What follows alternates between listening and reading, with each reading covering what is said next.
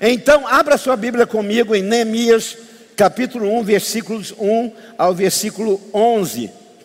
Neemias, capítulo 1, versículos 1 ao versículo 11. Você vai poder acompanhar aí o texto através das nossas telas. Neemias capítulo 1, versículos 1 a versículo 11.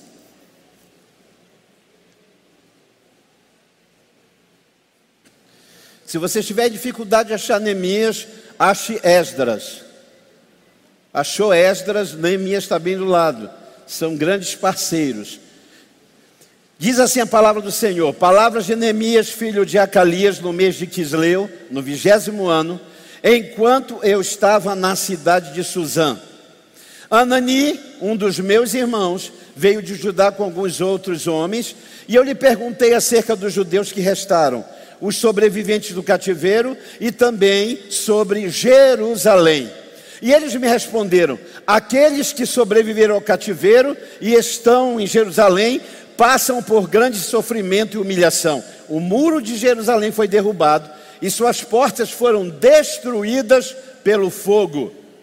Quando ouvi essas coisas, sentei-me e chorei. Passei dias lamentando-me, jejuando e orando ao Deus dos céus. Então eu disse: Senhor, Deus dos céus, Deus grande e temível, fiel à aliança e misericordioso com os que te amam e obedecem os teus mandamentos que os teus ouvidos estejam atentos e os teus olhos estejam abertos para a oração que o teu servo está fazendo diante de ti, dia e noite, em favor ah, dos teus servos, o povo de Israel e a cidade de Jerusalém. Confesso os pecados que nós, os israelitas, temos cometido contra ti. Sim, eu e o meu povo temos pecado, agimos de forma corrupta, vergonhosa contra ti não temos obedecido os mandamentos, aos decretos e às leis que destes ao teu servo Moisés. Lembra-te agora do que dissestes a Moisés, teu servo: se forem infiéis, eu os espalharei entre as nações, mas se voltarem para mim e obedecerem aos meus mandamentos e os puserem em prática, mesmo que vocês estejam espalhados pelos lugares mais distantes debaixo do céu, de lá eu os reunirei e os trarei para o lugar que escolhi para estabelecer o meu nome. Estes são os teus servos, o teu povo, tu os resgatastes com o teu grande poder e com o teu braço forte. Senhor, que os teus ouvidos estejam atentos à oração deste teu servo e à oração dos teus servos que têm prazer em temer o teu nome. Faze com que hoje este teu servo seja bem-sucedido, concedendo-lhe a benevolência do rei.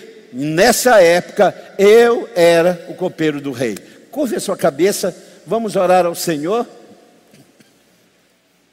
Pai, em o nome do Senhor Jesus depois de um tempo tão difícil, depois de um tempo de luta, de picos de pandemia, de enchentes no estado, de apagões, de comércios que fecharam, Senhor Deus, de lares que se desfizeram, casamentos que acabaram, depois de um tempo de tantas ruínas, de empresários que faliram, de pessoas que foram embora do Estado. Senhor, nós estamos olhando como Neemias e com expectativa e cheios de esperança de que desses entulhos e dos monturos que sobraram, Senhor, nós cremos e por isso jejuamos e oramos para que tu restaures a nossa terra em nome de Jesus para que tu faças coisa nova, para que tu, Senhor, levantes ao caído, dê força ao cansado, restaure, Senhor, ó Deus, aqueles que se per perderam a direção. Nós oramos com jejum, oração e lágrimas, para que aqueles que aqui ficaram, para que aqueles que estão, Senhor, no nosso estado e nossa cidade, sejam fortalecidos pelo teu poder e o Senhor dê a eles a graça de ver aquilo que Jerusalém e Neemias viram, o teu poder de restaurar. É a nossa oração e a nossa súplica em nome do Senhor Jesus e para a glória do Senhor Jesus. Digam todos amém. Fabinho, me ajuda aí. A história de Neemias revela que um povo mesmo livre nem sempre é um povo restaurado. Na verdade, depois que a gente passa por longos períodos de sofrimento, e a gente vê aqui no versículo 1 a 3 diz que os que voltaram do exílio já estão livres na cidade. É? O rei decretou que eles podiam voltar, eles voltaram, mas mesmo assim, sendo livres, era um povo vivendo em miséria, diz a Bíblia. E o chamado de Neemias é? é para ser restaurador, é transformar os entulhos que ficaram numa nova história de vida. Posso ouvir um amém? Todo cativeiro, seja geográfico ou seja relacional, pessoas que vivem cativos dos outros, ou que vivem cativos de circunstâncias, ou cativos de condicionamentos físicos, todo sofrimento que leva muito tempo deixa marcas, deixa sequelas não é, na nossa existência. Por isso, restauração é uma palavra na Bíblia que é a sequência de toda libertação. Saiu do cativeiro, está de volta na sua terra, é livre, mas há coisas que precisam ser restauradas. O Salmo 126 é o salmo da saída de Israel do cativeiro. E eles dizem assim: restaura a nossa sorte, Senhor. Diga comigo, restaura. Diga forte, restaura a nossa sorte, ó Senhor. Bem, deixa eu explicar uma coisa. Sorte na Bíblia não tem a ver com estar ligado a dar certo ou dar errado. Sorte na Bíblia ah, não está atrelado a vencer uma probabilidade de 1 para 50 milhões, como por exemplo vencer na Mega Sena, e as pessoas dizem: "Nossa, que sorte". Sorte na Bíblia está ligado ao encontro com as promessas de Deus. Sorte está ligado ao encontro com o desígnio de Deus para a sua vida. Sorte na Bíblia não tem a ver com uma aventura ou ah, com arriscar-se, mas sorte tem a ver com encontrar-se com o desígnio de Deus para a sua vida. Restaurar na Bíblia significa voltar a possuir algo que foi perdido. Quantos aqui já perderam algo na vida que lamentaram? Levante as duas mãos aí. Quem aqui já perdeu algo que lamentou? Deixa eu perguntar: quantos aqui perderam algo que gostariam de ser restituídos? Digam um amém bem forte. E é exatamente isso. Porque se restauração não acontecer na nossa vida, mesmo depois de sair do cativeiro, com o passar dos anos, nós vamos repetir atitudes do cativeiro. Entenda, Israel viveu cativo. Eu, eu, lembro da história do Brasil.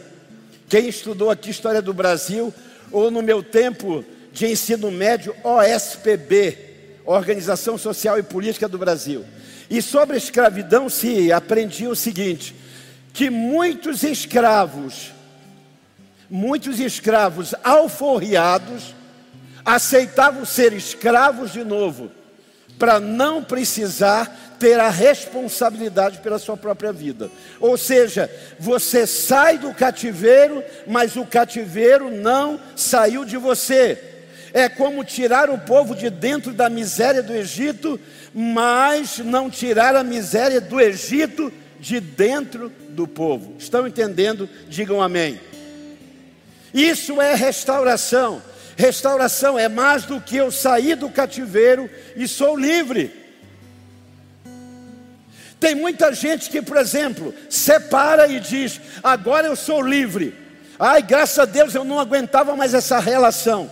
Agora eu estou sentindo, Ah, eu respiro liberdade. Mentira, porque as sequelas de uma separação são piores muitas vezes do que um casamento que não se sabe estruturar, que não se sabe coordenar.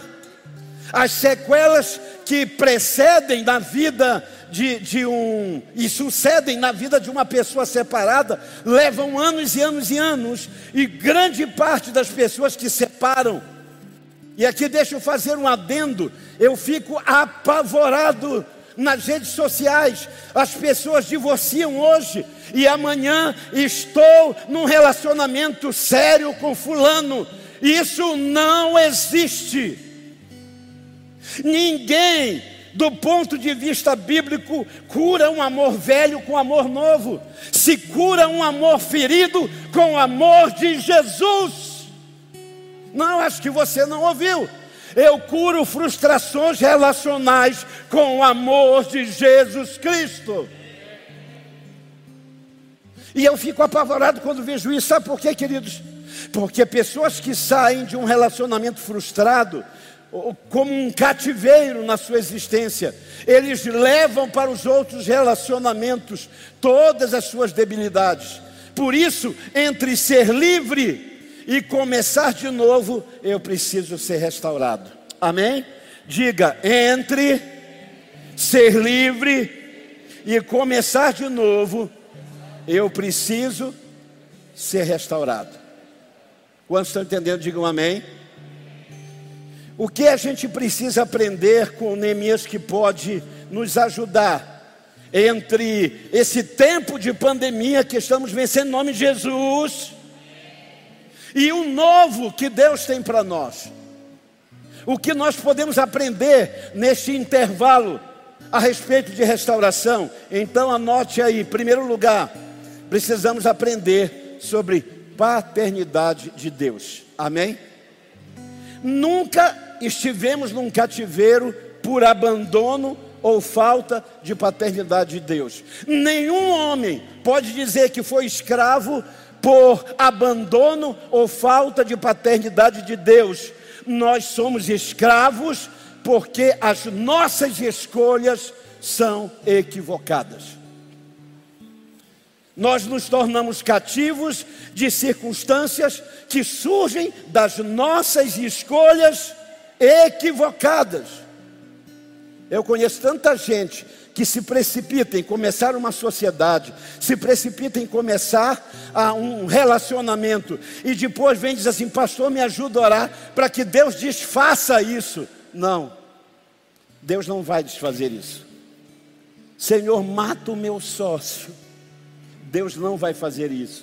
Senhor, prepare e leva esse marido que eu não aguento mais. Ele não vai fazer isso, sabe por quê? Porque você entrou.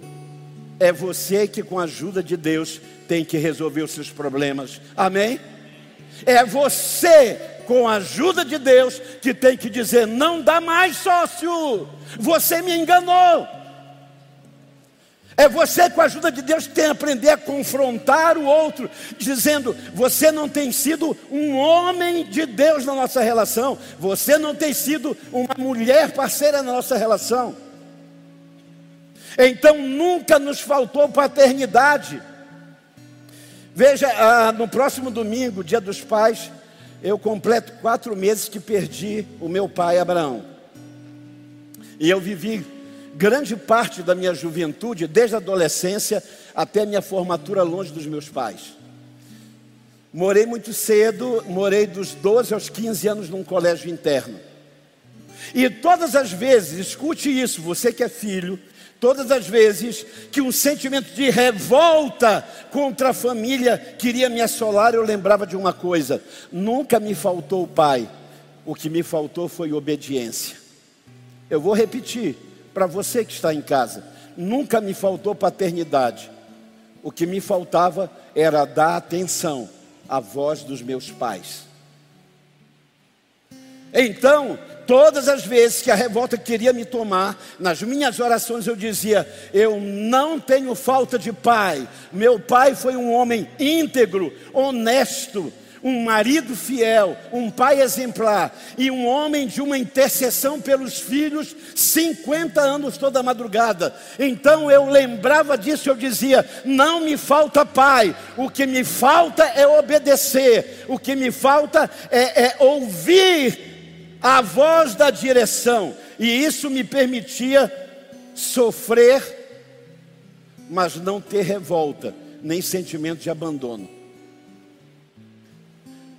Êxodo 2, 24 e 25 diz: E ouvia Deus o seu gemido, e lembrou-se Deus da aliança com Abraão, com Isaac e com Jacó, e viu Deus os seus filhos de Israel, e atento estava para a sua condição. Deixa eu dizer a você, em nenhum momento do seu sofrimento, em nenhum momento da sua separação, em nenhum momento da sua enfermidade, em nenhum momento do seu cativeiro, em nenhum momento das drogas, em nenhum momento, absolutamente em nenhum momento faltou Deus, faltou prestar atenção. Nunca faltou a presença paterna de Deus. O que faltou foi submissão as nossas escolhas nos levaram para o cativeiro, para longe do Pai.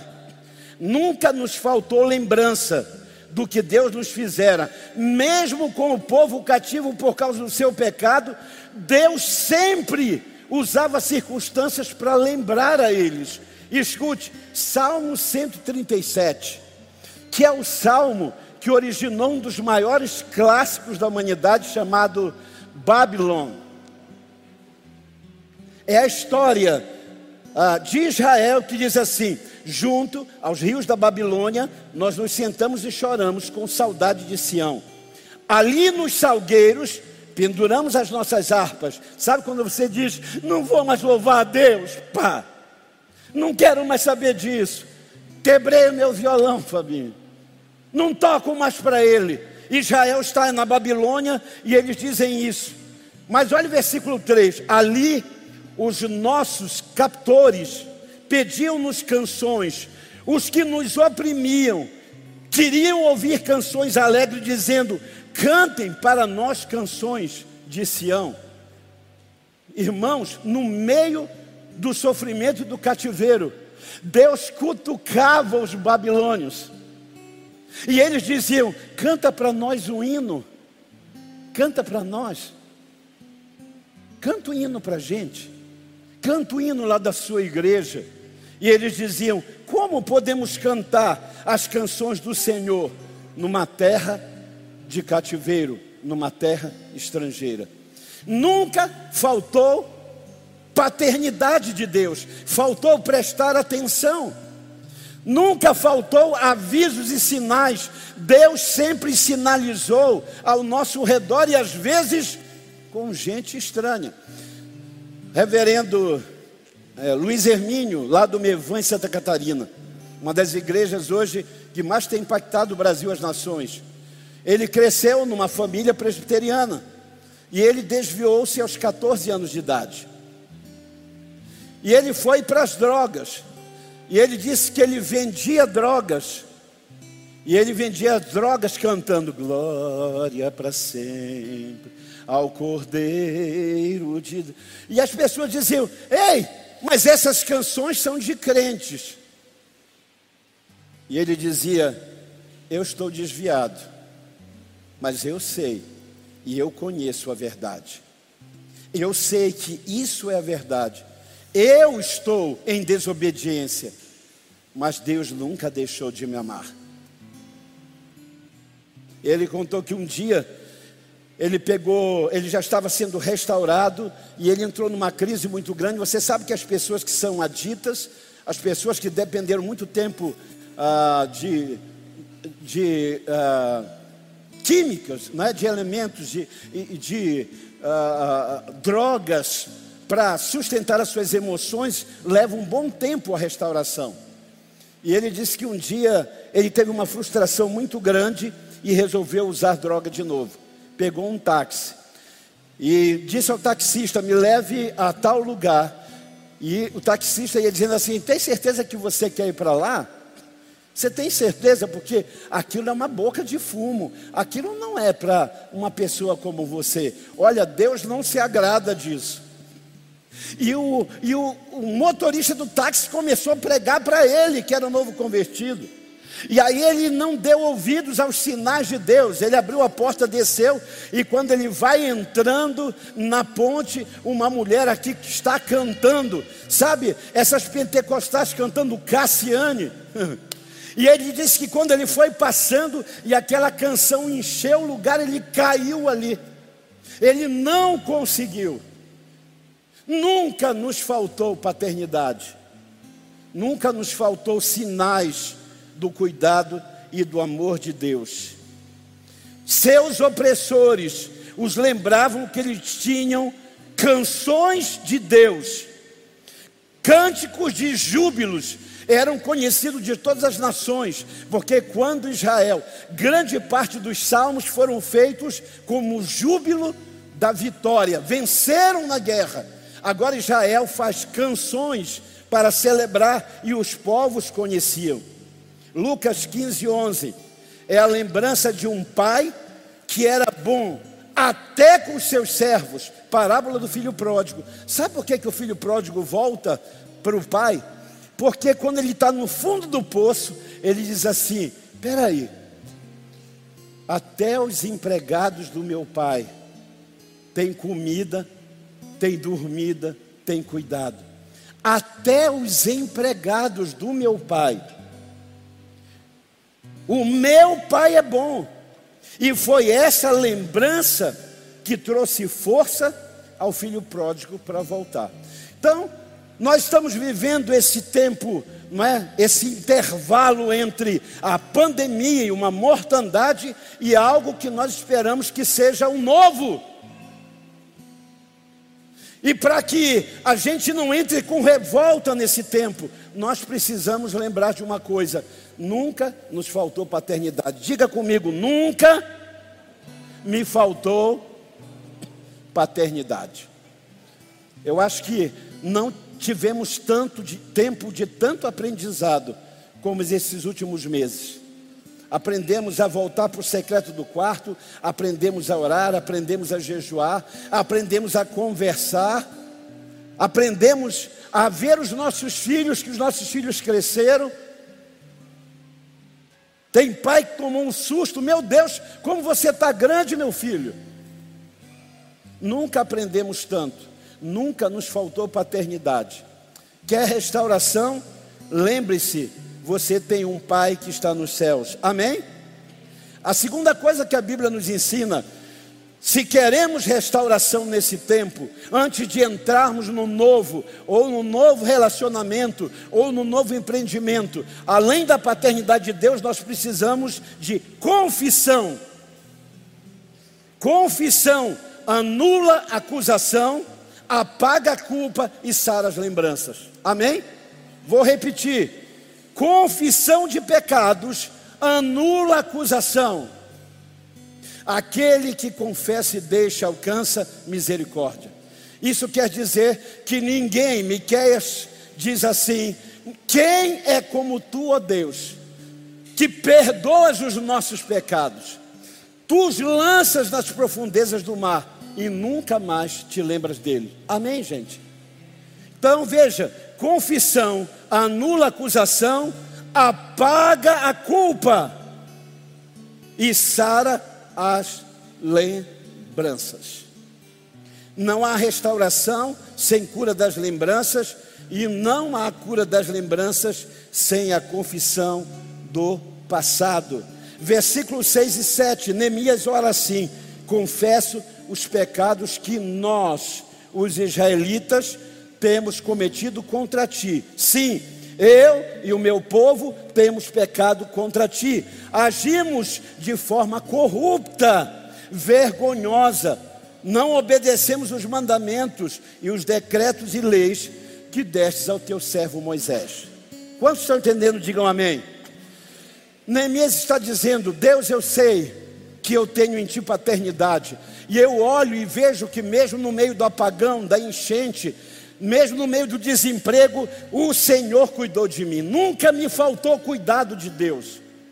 Nunca. Nunca me faltou amparo, nunca me faltou a guarida, nunca me faltou. Por isso, Deus, eu quero dizer ao Senhor, tudo que está aqui dentro eu preciso dizer. É a melhor terapia que existe é a confissão. Tiago diz: orem uns pelos outros e confessem uns aos outros, para que vocês sejam curados. Posso ouvir um amém? Neemias faz o papel de um sacerdote, levando diante de Deus o reconhecimento dos pecados do povo, dizendo: Deus, nós erramos.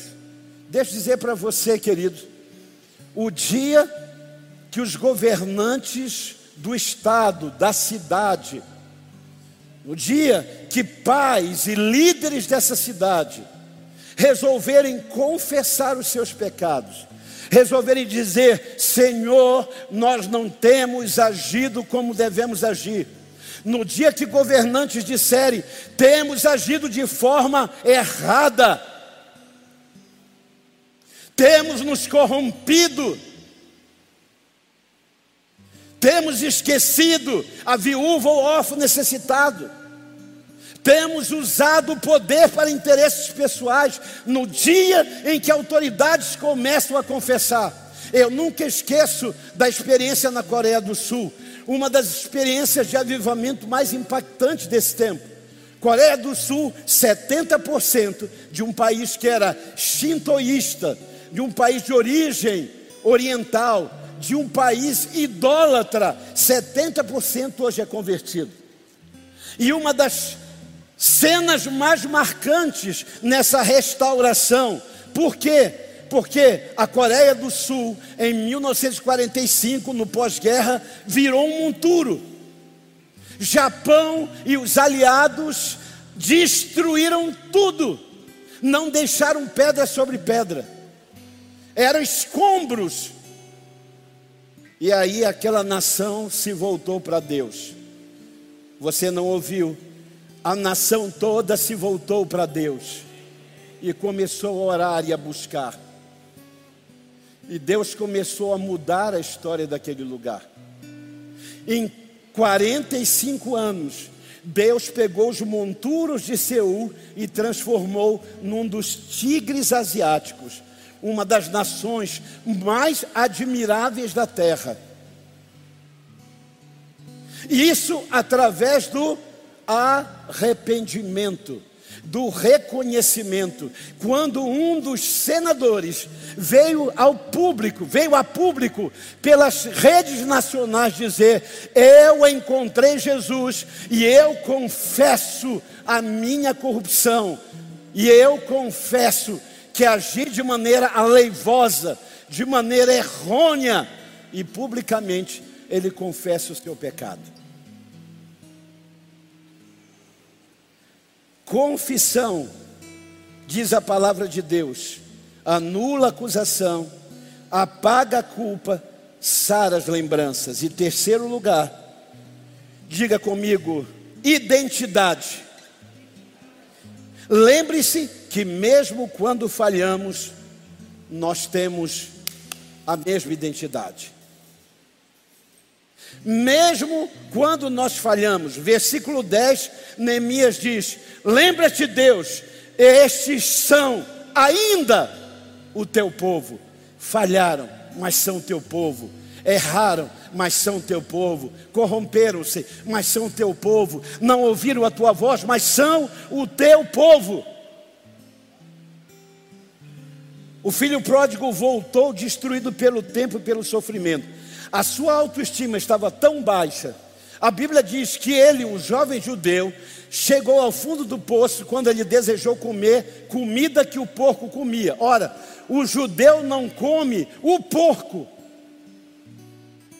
E ele queria comer a comida que o porco comia. Fundo do poço, na sua dignidade, na sua nacionalidade, na sua fé e esse filho pródigo ficou com a autoestima tão baixa que quando ele volta para casa, ele diz ao seu pai: Eu Eu sou indigno de ser chamado seu filho. Trate comigo como o senhor trata um dos seus empregados. A maioria das pessoas que passaram por escravidão e são libertos, eles precisam readquirir a sua identidade. Amém? A sua identidade. E a Bíblia diz que o pai olhou para ele e diz assim: tragam roupa nova, tragam o anel da família, calce os seus pés, porque esse meu empregado, não, porque esse fugitivo, não, porque esse rebelde, não, tragam chinelo e calce, traga anel e ponha no dedo, coloque roupa nova, porque esse meu filho, não, você não entendeu. O meu filho estava perdido e foi encontrado. Estava morto e reviveu.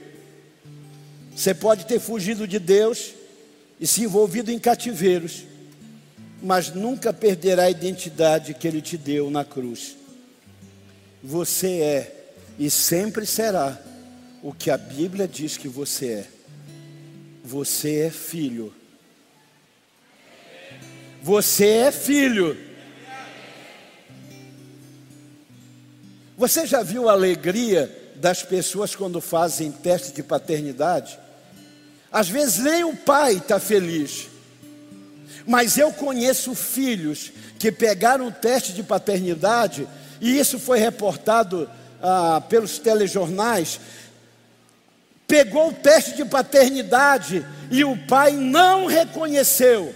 A justiça atestou 99, é o DNA, é dele, ele é pai. O pai diz: Eu não aceito. E o filho diz: Obrigado, Deus, porque eu tenho um pai. Eu tenho um pai. eu tenho uma identidade. E pode ser que você perca o rumo na sua vida. Pode ser que você resolva chutar o balde, jogar a toalha. Mas eu quero dizer a você que uma coisa você nunca poderá perder: identidade. Amém? E eu termino com uma ilustração que algumas pessoas conhecem. Uh, um pastor lá no estado de São Paulo, a missionária Isa Reis contou essa história que aconteceu com um amigo da família, um pastor. Ele sofreu uma frustração muito grande. Ele ficou muito frustrado, decepcionado com muitas pessoas que o cercavam. E ele resolveu deixar o pastorado. Eu não quero mais ser pastor. Não quero mais. E aí, ah, depois disso, ele ficou em casa, foi esfriando e um dia disse: Sabe de uma coisa? Eu não sou mais pastor, também não vou ser mais crente. E aí ele resolveu dar um rolé pela night. Você já viu o crente dando rolé na night? É muito desajeitado, né? Dançando é igual um robozinho. Você olha logo e desconfia. E aí ele foi para a night. Ele falou: já não sou mais pastor, já não sou mais crente, já estou na night, agora eu vou para as mulheres. E aí ele está lá naquele lugar, agitado, efeitos especiais, fumaça, e ele vê um, uma silhueta de um corpo escultural dançando. Mulher está dançando. E ele olha e diz: É hoje que eu me acabo. E aí ele começa a dizer para ela assim: e ela, e ele, né? E ela começa a vir, e ele, é hoje, já não sou pastor, já não sou mais crente, já estou na night, já me joguei para a mulherada, é agora que eu me acabo. E aí lá vem a mulher dançando, e ele vai daqui também, e quando ele chega lá, a mulher olha para ele e diz: Meu Deus, meu pastor, o Senhor veio atrás de mim nesse inferno. Ele olhou para ela e disse: É isso mesmo, minha filha. Isso aqui não é lugar para um servo de Deus. Vamos embora desse lugar. E desde aquele dia, Deus restaurou a vida dele. Deus restaurou a sua identidade, Deus restaurou sua comunhão, Deus restaurou o seu ministério. Deus é um Deus de restauração. Deus é um Deus que faz dos monturos coisa nova. Talvez você tenha entrado aqui dizendo: é a última vez que eu entro numa igreja porque eu estou disposto a não ser mais nem pastor, nem crente, a ir para a night, me jogar com a mulherada, eu vou me lambuzar, eu vou experimentar de tudo, e Deus te trouxe aqui para dizer que dos monturos que estão dentro de você, do teu casamento, da tua existência, Ele quer começar algo novo algo novo. Se você quer viver algo novo, essa é a grande oportunidade que você tem. Curve a sua cabeça.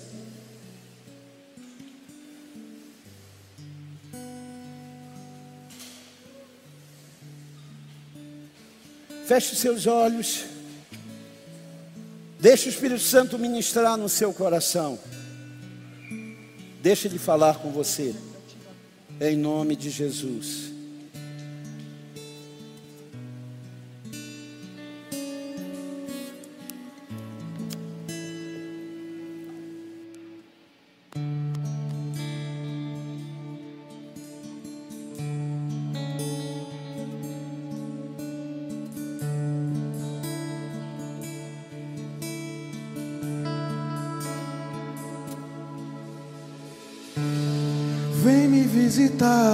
Hoje aqui. Eu quero conhecer mais de ti. Espírito vem, Espírito vem, Espírito Santo. Espírito vem, Espírito vem, Espírito Santo. Vem me visitar hoje aqui. Eu quero conhecer mais de ti. Espírito vem, Espírito vem, Espírito Santo. Espírito vem, Espírito vem, Espírito Santo.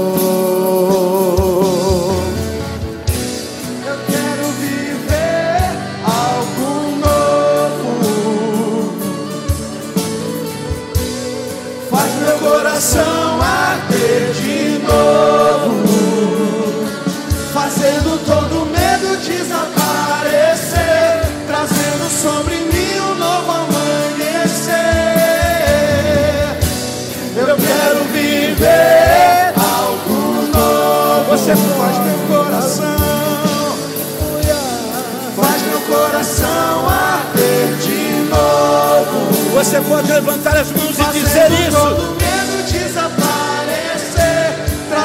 Sobre mim um novo amanhecer. Eu quero viver algo novo. Todos aqueles que querem viver algo novo, levante as suas mãos e comece a chamar. Chame o tempo de restauração de Deus para a sua vida. Chame. Chame o tempo novo para o seu lar. Chame o tempo novo para sua fé. Eu quero viver algo novo.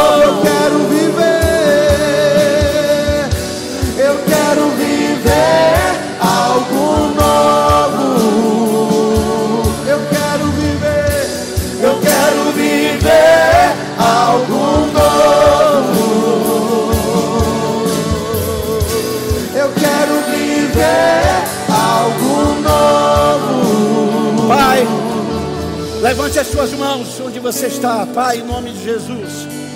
Que o teu espírito agora comece a trazer novidades para os teus filhos. Ah, Deus, nós sobrevivemos a um cativeiro de quase dois anos, meu Deus, e porque estamos vivos, e porque tu nos guardastes no meio da mortandade, que levou de milhões de pessoas, ah, no mundo todo, centenas e milhares de pessoas no Brasil, porque tu nos guardastes, é porque existe algo novo da parte de Deus. Receba! Receba em nome de Jesus. Receba a novidade de Deus no seu relacionamento. Receba a novidade de Deus na vida dos seus filhos. Eu ministro novidade de Deus sobre os empreendimentos. Deus, em nome de Jesus, levanta a nossa cidade, levanta o nosso estado, levanta, Senhor, a Deus, em nome de Jesus. Nós profetizamos restauração.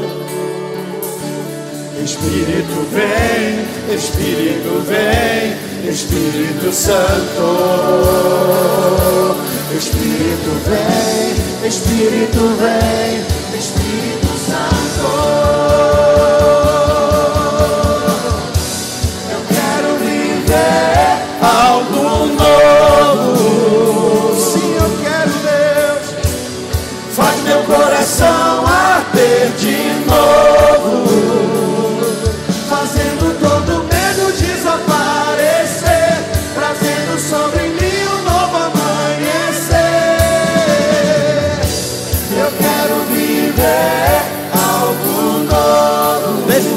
coisa para você.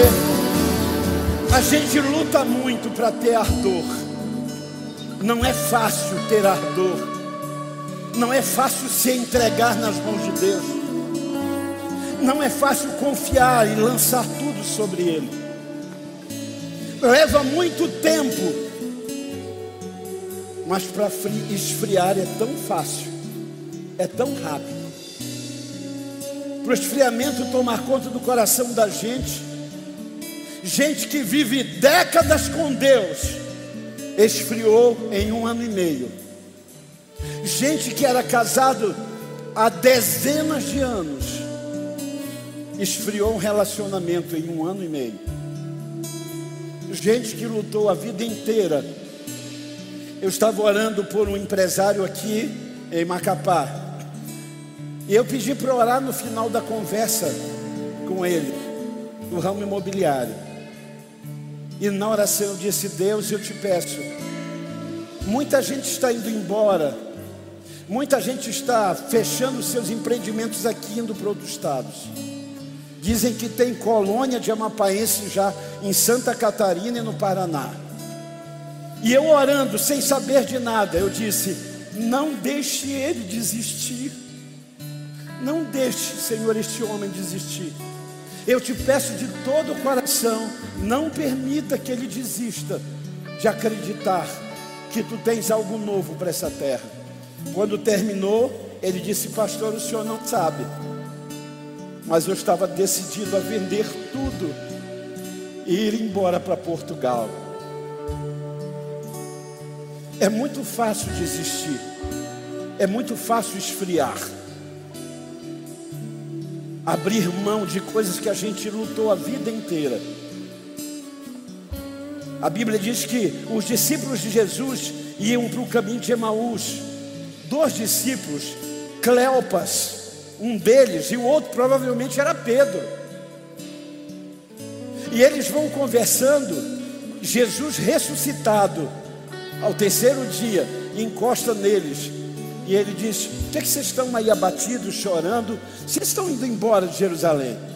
E eles dizem: Ah, você é forasteiro, não sabe o que aconteceu, não sabe de Jesus, que era homem vindo da parte de Deus. Nós achamos que fosse o Messias, mas até agora três dias se foram e nada aconteceu. E aí Jesus vai com eles, e quando chega em Emaús, ele faz que ir adiante, eles disseram: Não, fique com a gente um pouco. E aí Jesus conversando com aqueles homens, ministrando palavra, palavra, palavra. E na hora de comerem juntos, cearem, Jesus toma o pão, levanta e parte. E quando parte, ativa a memória deles. Sabe, o, a janela da memória se abre. E eles viram todas as cenas num, num segundo. E quando eles dizem é Jesus, Jesus some. E sabe o que eles dizem? Você notou que quando ele falava, o nosso coração esquentava de novo, amém? À medida que ele falava, o nosso coração aquentava de novo, o calor começava a tomar de novo. E eu estou profetizando que essa noite o calor do Espírito Santo vai esquentar de novo a tua vida, vai esquentar de novo os teus sonhos, vai esquentar de novo o teu relacionamento. A palavra de Deus vai esquentar de novo, vai aquecer o teu coração. Diga, Espírito Santo, Espírito vem. Espírito vem, Espírito Santo. Espírito vem, Espírito vem, Espírito Santo. Eu quero viver, diga. Eu quero viver algo novo. Faz meu coração bater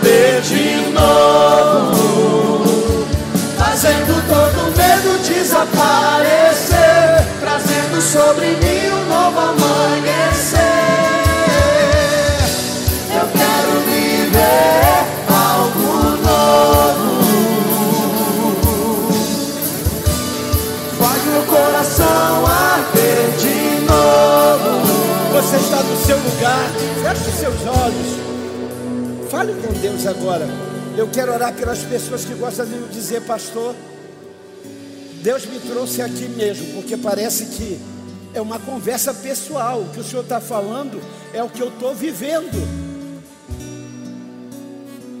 Eu não estou sabendo lidar com esse, com esse salto, com esse buraco negro que está me sugando, com essa coisa entre a pandemia e algo que a gente espera, mas eu estou sendo consumido e essa noite eu ouço essa palavra e eu quero dizer: eu quero viver algo novo. E se você está no seu lugar, seja da igreja, ou alguém que nos visita, ou de uma outra igreja, não importa. Mas você está dizendo: Eu entendi, Deus, o teu chamado. Eu quero viver algo novo. Eu vou pedir que onde você está, você levante as suas duas mãos, onde você estiver. Levante as suas duas mãos e nós vamos pedir agora para que algo novo da parte de Deus venha sobre você. E se você começar a sentir vontade de chorar, chore, de gritar, grite, de saltar, salte, porque Deus está fazendo algo sobrenatural. Há algo que Deus está trabalhando. Vai em nome do Senhor Jesus. Eu oro agora pelos meus irmãos, irmãos, minhas irmãs eu oro agora por aqueles que diz Neemias, lembra-te, ainda são teu povo. Talvez não estejam te ouvindo, talvez não tenham confessado, talvez, Senhor, tenham perdido a identidade, mas eles são teu povo, eles são os teus filhos. Pai, toca agora, toca agora, toca agora neste homem, toca nesta mulher, Toca agora, toca nas mãos, que eles possam sentir o teu toque nessa hora.